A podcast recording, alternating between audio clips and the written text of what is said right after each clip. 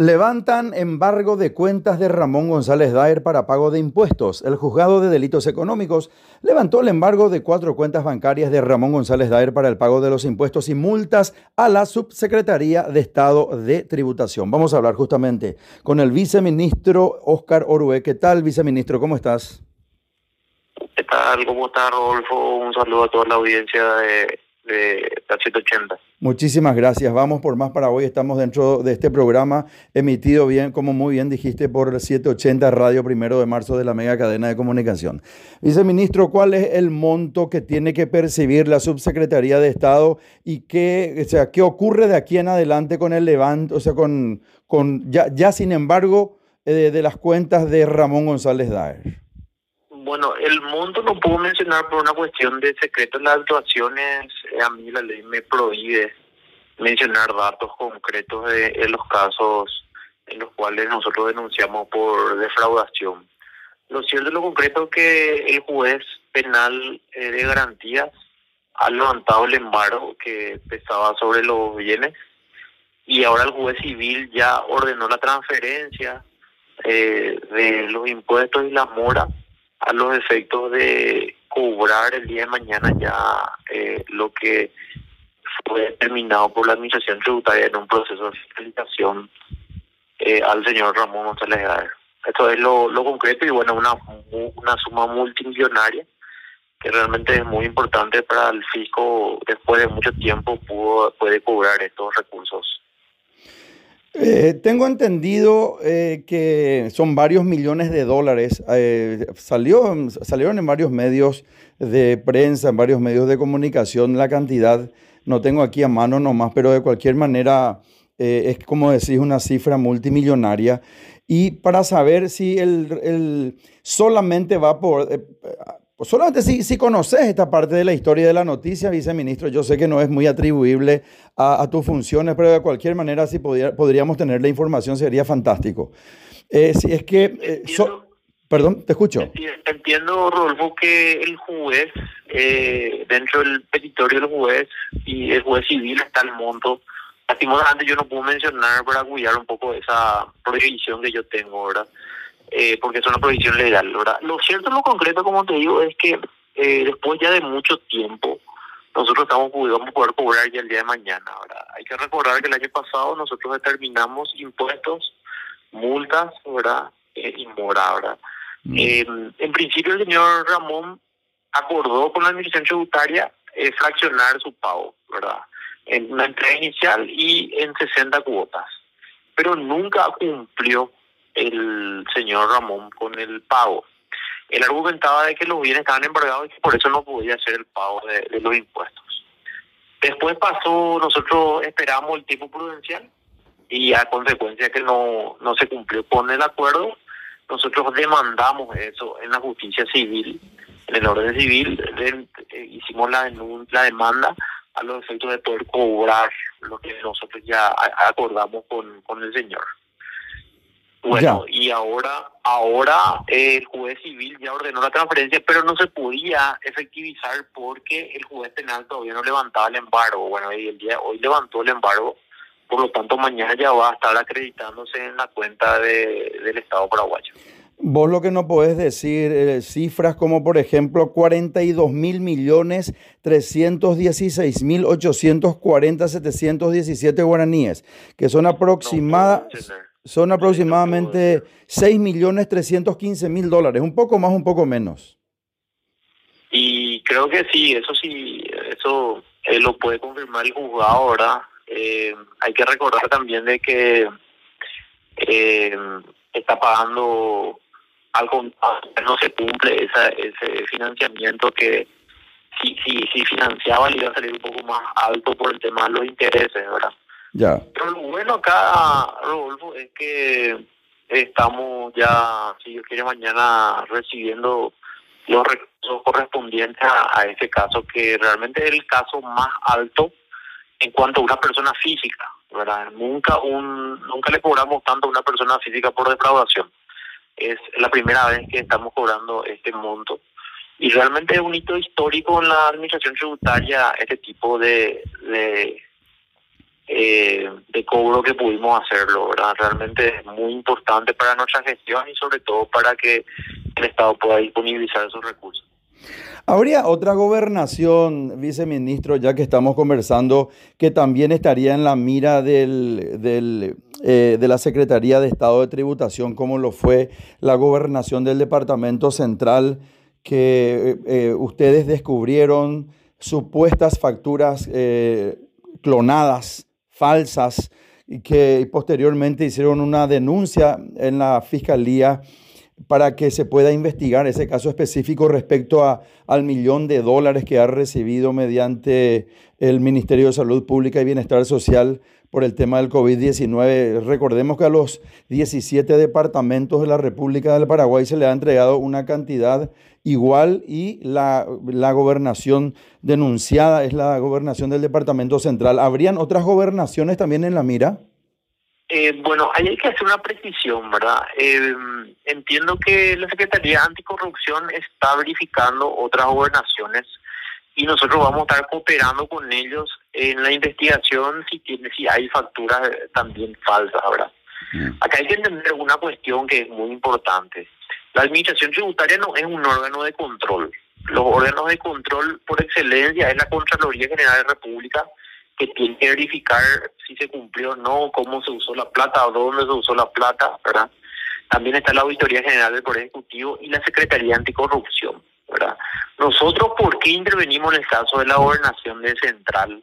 El caso muy sonado, eh, simplemente porque nosotros vimos, advertimos y recibimos denuncias de facturas clonadas. Entonces ahí interviene tributación. Si hay algún caso de factura clonada, factura falsa, ¿verdad? o cuestiones contables ¿verdad? Denunciadas, nosotros también vamos a intervenir eh, independientemente que sea una gobernación, una municipalidad o lo que sea, ¿verdad? cualquier institución del Estado. Pero nosotros de por sí no podemos ir a intervenir una municipalidad porque no es nuestra atribución. Ahora, si en el ámbito tributario eh, alguna institución o denuncian, por ejemplo, un proveedor viene y denuncia eh, una factura falsa de una gobernación, una municipalidad, nosotros ahí sí vamos a intervenir. Eh, eso es muy importante precisar porque eh, justamente se, se interpreta como que tributación tiene esa atribución y en realidad nosotros podemos cooperar con cualquier órgano de control, sea Contraloría, sea Secretaría Anticorrupción o sea Auditoría General del Poder Ejecutivo, mismo la, la Fiscalía General del Estado, el Ministerio Público, ¿verdad? Que entiendo que ya tiene, que está investigando y nosotros ya le estamos cooperando en todo lo que ellos están necesitando. Para entender mejor lo que estás diciendo en este caso específico de la gobernación del Departamento Central, ¿ustedes, eh, ¿a ustedes se le prendió la alerta roja o la gente de la, de la del Ministerio Anticorrupción se contactó con ustedes para hacer en paralelo una este, verificación y poner una lupa sobre lo que estaba ocurriendo dentro de la gobernación del, Departamento Central. ¿A quién se le prendió la alerta roja primero? Eh, nosotros iniciamos la investigación por una denuncia recibida de dos proveedores que aquí en tributación que decían están usando mi factura en la gobernación, siendo que yo nunca le vendí. Eso fue, así inició la investigación aquí en tributación. Después de 15 días aproximadamente recibimos una nota de parte de la Secretaría Anticorrupción para poder corroborar eso y bueno, ahí trabajamos en conjunto y después cuando terminamos el proceso, ahí decidimos hacer la denuncia, ¿verdad? Pero así fue como sucedió, ¿verdad? Eh, por denuncias de empresas que dijeron que nunca le vendieron a la gobernación ni a la ONG. Por eso es que nosotros iniciamos la investigación. Lo mismo digo, si recibimos denuncias de otras gobernaciones con la misma naturaleza, también vamos a estar haciendo la fiscalización y el control, ¿verdad?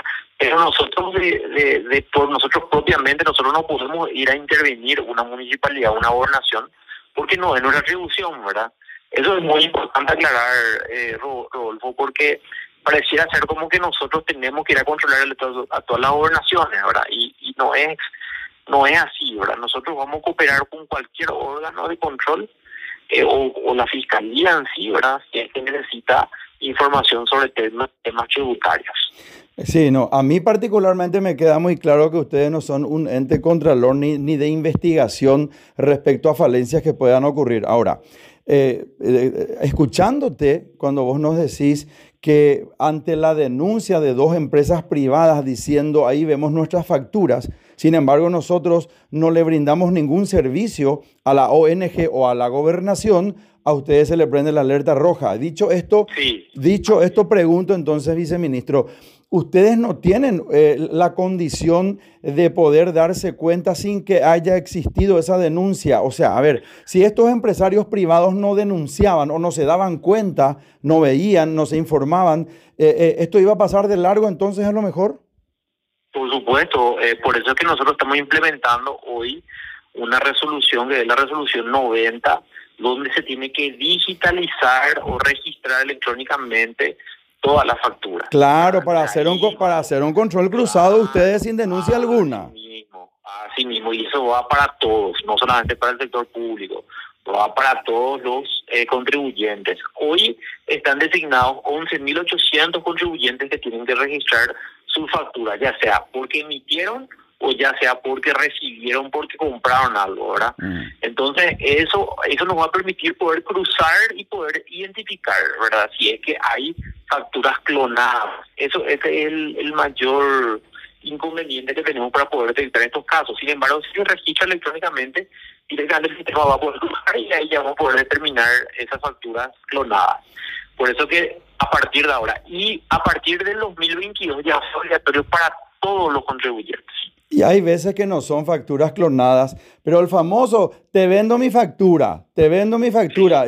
o sea, y ese, ese acuerdo inescrupuloso entre, entre, eh, entre contribuyentes para evadir al fisco, eh, seguramente conocer varios casos. Conozco, conozco. Esas son empresas que emiten facturas simuladas, ¿verdad? Supuestamente, o operaciones simuladas. Por ejemplo, te dice yo necesito una factura para, para reducir eh, gastos. Mm. Entonces, te voy a vender la factura por 3%, 2%, ¿verdad? Y valores multimillonarios. Pero vos nunca compraste de esa empresa, ¿verdad? Eso es para pagar menos impuestos también. Estamos verificando, nos va a servir muchísimo ese, ese registro. Y bueno, estamos trabajando en pos de la transparencia también, Viceministro, te agradezco muchísimo tu tiempo y la claridad con, la cual contestas las preguntas también y que siempre estás firme y presente cuando te llaman los medios de prensa y comunicación, porque sabes que te sigo mucho y veo que no haces distinción, estás con todos los compañeros en varios medios de prensa, en varios medios, de comunicación, entonces eh, realmente eso clarifica tus funciones también, por lo, por, lo, por lo que te felicito y te envío un gran abrazo. Muchísimas gracias, Rodolfo. En realidad, gracias a ustedes, nosotros podemos dar a conocer lo que hacemos y también un poco eh, concienciar a la gente en cuanto a pedir facturas cuando va a un local a comprar algún bien o algún servicio. Entonces, el agradecido soy yo. Estoy siempre a disposición y bueno, eh, esperemos que vayamos trabajando en pos de esa lucha contra la evasión y sobre todo también de que se vaya transparentando todos los recursos, tanto del Estado como también eh, que los privados aporten correctamente sus impuestos. ¿verdad? Aquí en el departamento de prensa de Vamos por Más Producciones nos falta el sentido del humor y me dicen y me piden que como última pregunta te la hagas si te gustan las facturas, pero las facturas para comer, esas bombas de crema, dulce de leche, ¿eso te gustan las facturas? Vamos, vamos a ir un día y voy a llevar la merienda ahí al programa con mucho gusto. un gran abrazo, gracias, gracias, viceministro. Igualmente, estamos en contacto. Conversamos con el doctor Oscar Orue, viceministro de la, de la Secretaría de Estado de Tributación. Radio Primero de Marzo, 780 AM, de la mega cadena de comunicaciones en este programa que es de ustedes. Vamos por más Paraguay.